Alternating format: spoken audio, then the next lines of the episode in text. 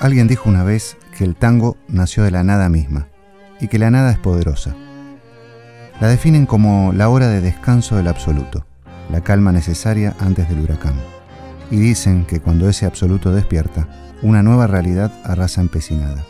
En este caso, dándonos una de las músicas, formas poéticas y danzas populares más importantes del planeta en los últimos dos siglos, que además, desde 2009, la UNESCO considera Patrimonio Cultural Inmaterial de la Humanidad.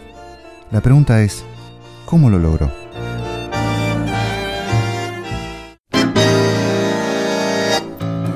Soy Gabo Merlino. Esto es Cambalache, la historia del otro lado de la historia. Un espacio para deconstruir la historia, sus olvidos y malos entendidos, sus personajes, su música y sus libros.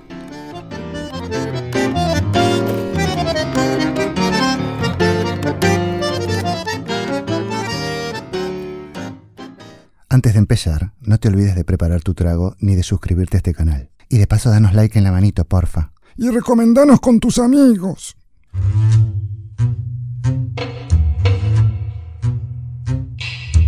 Al principio de los tiempos, o sea, a fines del siglo XIX antes del tango, el Cristo porteño, la música en Buenos Aires era una mezcolanza tal que a casi todo lo que se te ocurría le podías poner el nombre de tango.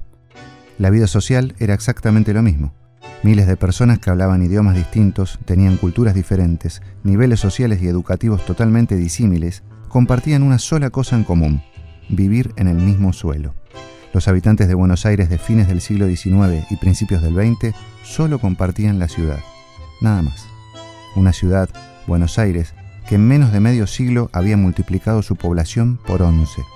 Es como si España, que hace cuatro décadas tenía 37 millones de habitantes y hoy tiene 46 millones, tuviera en su lugar la friolera de 500 millones de almas viviendo en su suelo.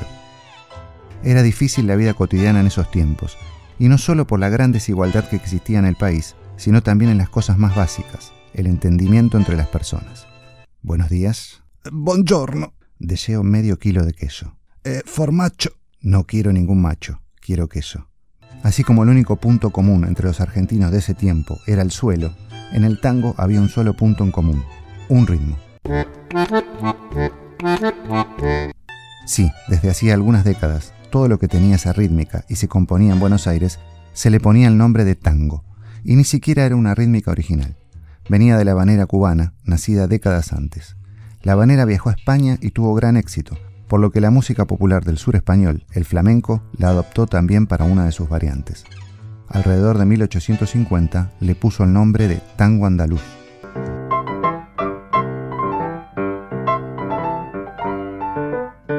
Mientras tanto, en América, en Buenos Aires, y desde hacía un tiempo ya, los afroamericanos se juntaban a danzar en galpones, a los que habían bautizado también con el nombre de tambos, tangos, y que luego se llamarían milongas o canguelas. Todas estas voces derivan de diversos idiomas o dialectos africanos. La rítmica base de sus danzas era esa habanera que habían inventado ellos mismos, sumada a otras células hermanadas, como esta. que, aplicada en los salones negros de Montevideo, daría origen al candombe uruguayo e improvisada en La Habana daría lugar de nacimiento al son cubano. Sí, todas las culturas estaban hermanándose, algunas a miles de kilómetros de distancia y sin saberlo. Los criollos, por su lado, tenían en el campo o en los suburbios a sus payadores, que recitaban y cantaban acompañados de sus guitarras. La rítmica, esa misma habanera más lenta o su hermana, que define el bordoneo de una guitarra pampeana.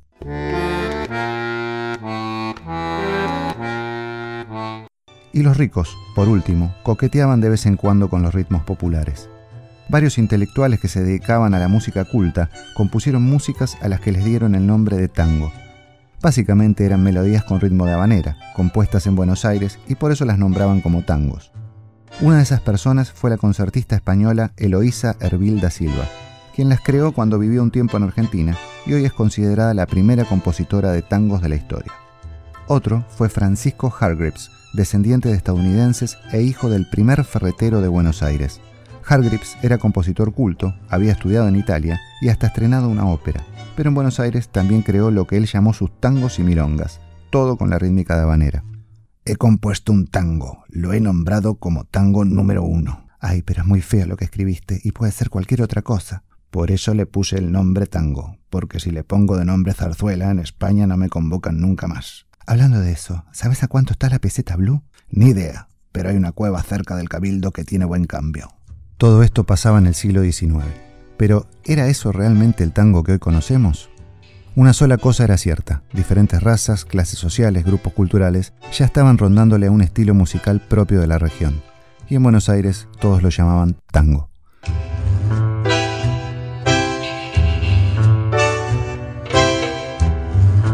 Entre 1870 y 1910, ese mito urbano siguió creciendo al ritmo de la ciudad cada vez más desbordada de inmigrantes de todas partes del planeta.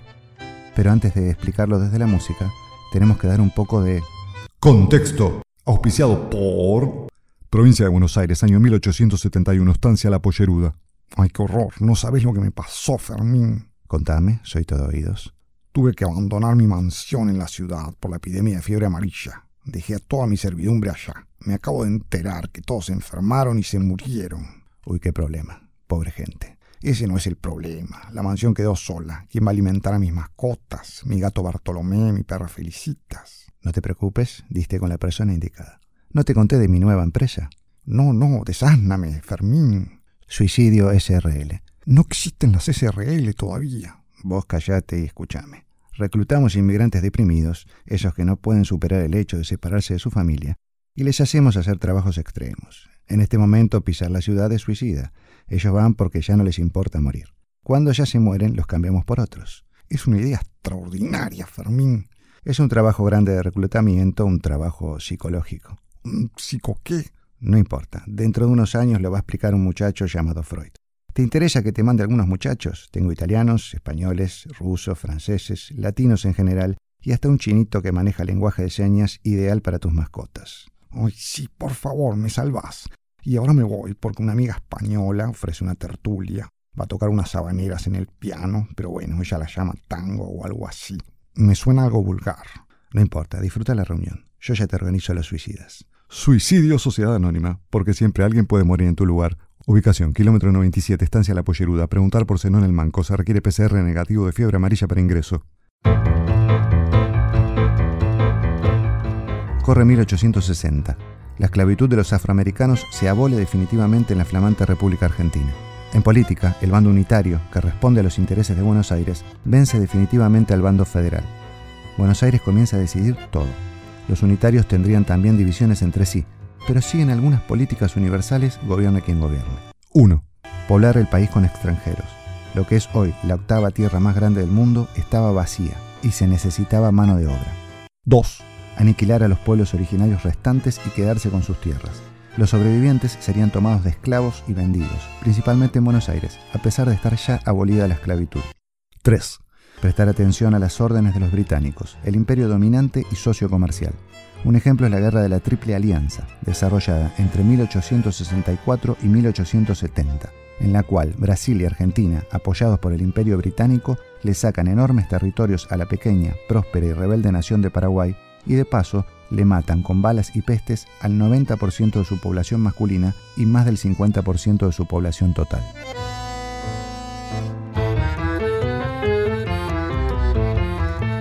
En las décadas siguientes se persiguen esos objetivos sin descanso. El problema es que, por la poca infraestructura del país y el desconocimiento de las labores requeridas, miles de recién llegados se quedan varados en Buenos Aires, con excepción de algunas colonias que se fundan en las provincias. La pequeña aldea explota de gente que vive hacinada. La naturaleza da señales. Una epidemia de cólera se lleva en 1867 y 1868 centenares de vidas. Y en 1871, una epidemia de fiebre amarilla llegada de los barcos o de los soldados que volvían de la guerra de la Triple Alianza, o ambas cosas, azota Buenos Aires. Hace destrozos en los conventillos repletos de italianos recién llegados, en los barrios de afroamericanos y en la población en general los ricos y los gobernantes huyen despavoridos. En pocos meses muere casi el 10% de la ciudad. Para que se den una idea, si lo ajustamos por población al día de hoy, es como si la actual pandemia hubiera matado en menos de 20 semanas a 300.000 personas solo en la ciudad de Buenos Aires y millones en el país. Argentina era un gran país en el siglo XIX, una potencia mundial. Las discusiones entre la intelectualidad de las décadas anteriores, como las famosas cartas entre Sarmiento y Alberdi sobre qué país debemos construir, chocan con la realidad. Sarmiento, debemos formar una nación de trabajadores. No, Alberti, debemos formar ciudadanos que puedan pensar, y para eso todos deben estudiar. Además, cada uno debe tener un pedazo de tierra para trabajarla. Sarmiento, el único presidente de esos tiempos con origen humilde, gana a la larga la batalla por la educación, pero pierde las demás. Los terratenientes de la sociedad rural le doblan el brazo. Las tierras quedan, para siempre, en pocas manos. Y también cede a las presiones de las élites, continuando la guerra de la Triple Alianza y fomentando el genocidio indio, que profundizan los gobernantes que lo preceden. La epidemia ayudó a que la ciudad mejorara su infraestructura sanitaria, construyera también un sistema de cloacas y no cayera en nuevas pestes, pero las condiciones de vida siguieron siendo espeluznantes para la mayoría de sus habitantes. En ese contexto aparecen los primeros compositores de tango genuinos, venidos del pueblo, y hasta se usaron algunas melodías para componer las letras de las primeras canciones de protesta.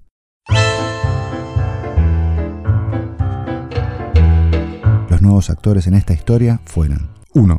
Las nuevas generaciones de afroamericanos son protagonistas centrales en esto, aunque durante mucho tiempo los historiadores eurocentristas hayan tratado de borrarlos. Estos afroamericanos 2.0 poseían una diferencia. Muchos eran libertos, o sea, hijos de esclavos que eran criados por sus antiguos amos como parte de la familia. Entonces, no solo tenían recursos económicos, sino que también podían estudiar y crecer intelectualmente.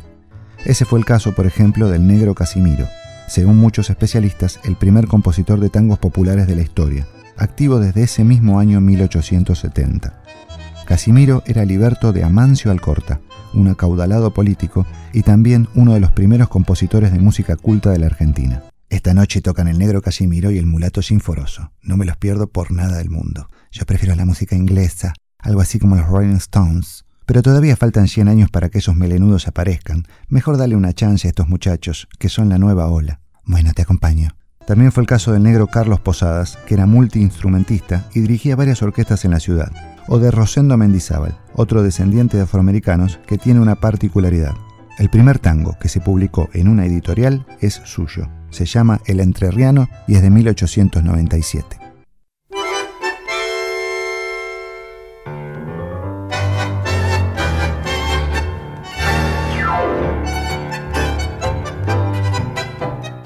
Rosendo Mendizábal es además uno de los músicos que metió el tango entre los jóvenes de las clases altas.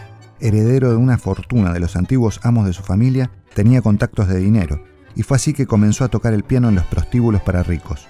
Su aporte a la historia del tango es gigante, aunque él no lo supo. Murió en la pobreza después de derrochar su dinero en pocos años.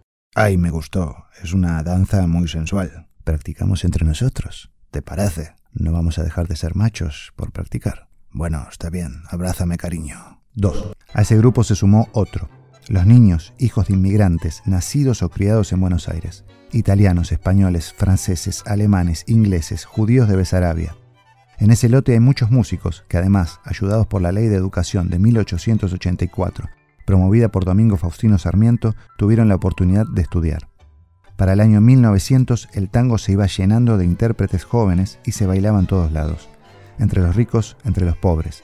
Había músicos y compositores de origen humilde, como el pianista Alfredo Bevilacqua, que dejó los estudios para trabajar en un corralón de maderas, o el pibe Ernesto Poncio, talentoso pero amigo de las peleas, o Ángel Villoldo, el payador que llevó el tango de los pies a los labios, con las primeras letras un poco más extensas.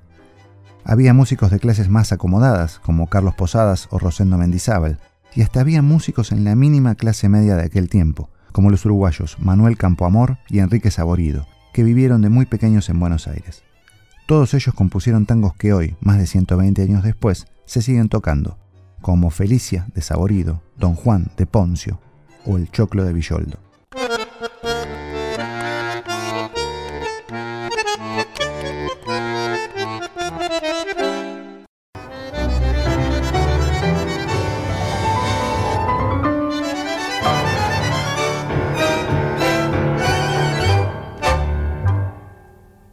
Vos podés ayudar a Cambalache invitando un café. Cafecito es una aplicación donde realizás una donación voluntaria. Con cada colaboración ayudas a que este proyecto pueda seguir creciendo. Nos encontrás en cafecito.app barra cambalache.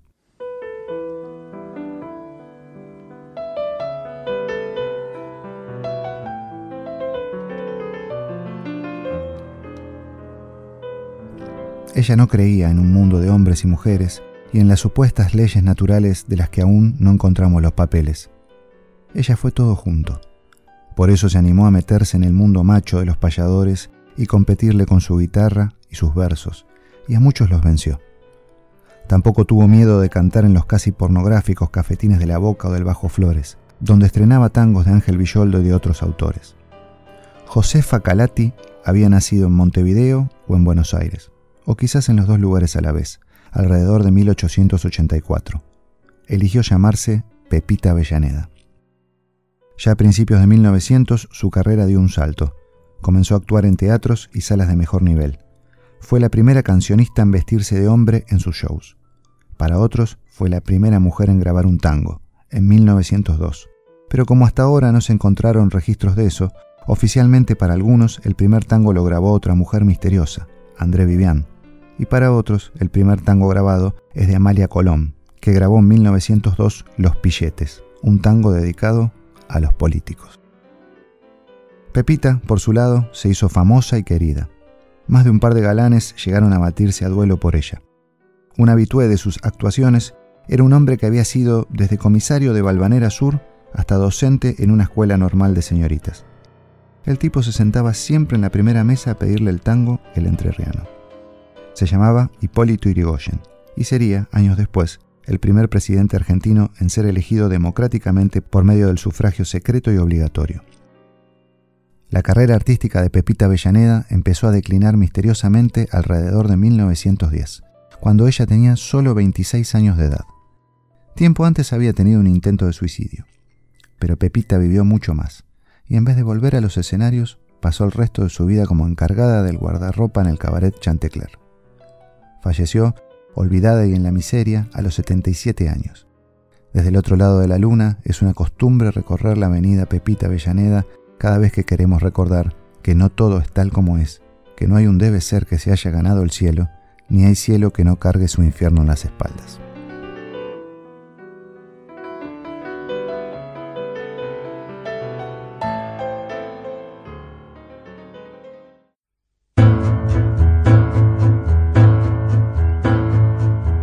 Desde 1870 son autorizados los prostíbulos en Buenos Aires. Lo mismo y en el mismo año sucede en New Orleans, tierra madre del jazz. Los prostíbulos eran uno de los lugares donde los músicos se podían juntar, tocar entre ellos y mostrar sus composiciones. Pero había otros lugares. El tango no tuvo solamente origen prostibulario, como durante mucho tiempo quisieron hacer creer las élites de la época a los ciudadanos para desprestigiar al género. También estaban, como ya dijimos, las academias de los afroamericanos, lugares donde a partir más o menos de 1860 empezaron a llegar los inmigrantes para ahogar su nostalgia en alcohol, escuchar música y aprender unos pasos de baile para distraerse. ¡Tírate un paso! Y también podías encontrar a las bandas de músicos callejeros, por ejemplo, las rondallas de españoles, que tocaban por los barrios las melodías que se empezaban a ser conocidas por tradición oral y llegaban así a toda la población. Una sola cosa es cierta, el tango se hizo desde abajo, desde el pueblo, y llegó a toda la sociedad. Es la única construcción en la historia de este país que se realizó de manera conjunta y horizontal. Para 1900 el tango estaba en los prostíbulos, pero también en los carnavales, en las calles y en los bailes de barrio. Era mencionado en las obras de teatro y en los diarios. Había nuevas composiciones con melodías muy bellas, algunas de dos partes, otras de tres. Las que se hacían conocidas eran repetidas durante el día en los barrios por los organilleros, que se encargaban de difundirlas aún más.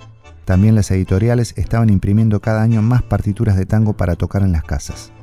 En esos años se sumarían las primeras mujeres cantantes, algunas de ellas actrices, otras payadoras, otras cantantes de músicas españolas. Pepita Avellaneda, Lola Membrives, Linda Telma. Y encima estaban por aparecer desde 1901 los discos en el mundo, para lograr una difusión a nivel planetario. Eso sí, la rítmica que acompañaba a esas melodías era siempre la misma. Ay, me aburro. Se copiaron del trap y el reggaetón. Es el mismo ritmo. Es al revés, bruto. El trap y el reggaetón no existían hace 120 años. tu cuerpo mi lugar favorito y tu boca mi comida favorita. Ahora, si el tango se hubiera quedado con un solo ritmo, seguramente hubiera desaparecido y ya nadie lo bailaría, como sucedió con muchas danzas y estilos en todo el mundo en esos tiempos. ¿Qué fue lo que lo hizo evolucionar? ¿Cómo lo logró? En el próximo capítulo te lo cuento. Ah, bueno, este quiere engancharte a toda costa. especulador. Soy Gabo Merlino, esto es Cambalache, la historia del otro lado de la historia.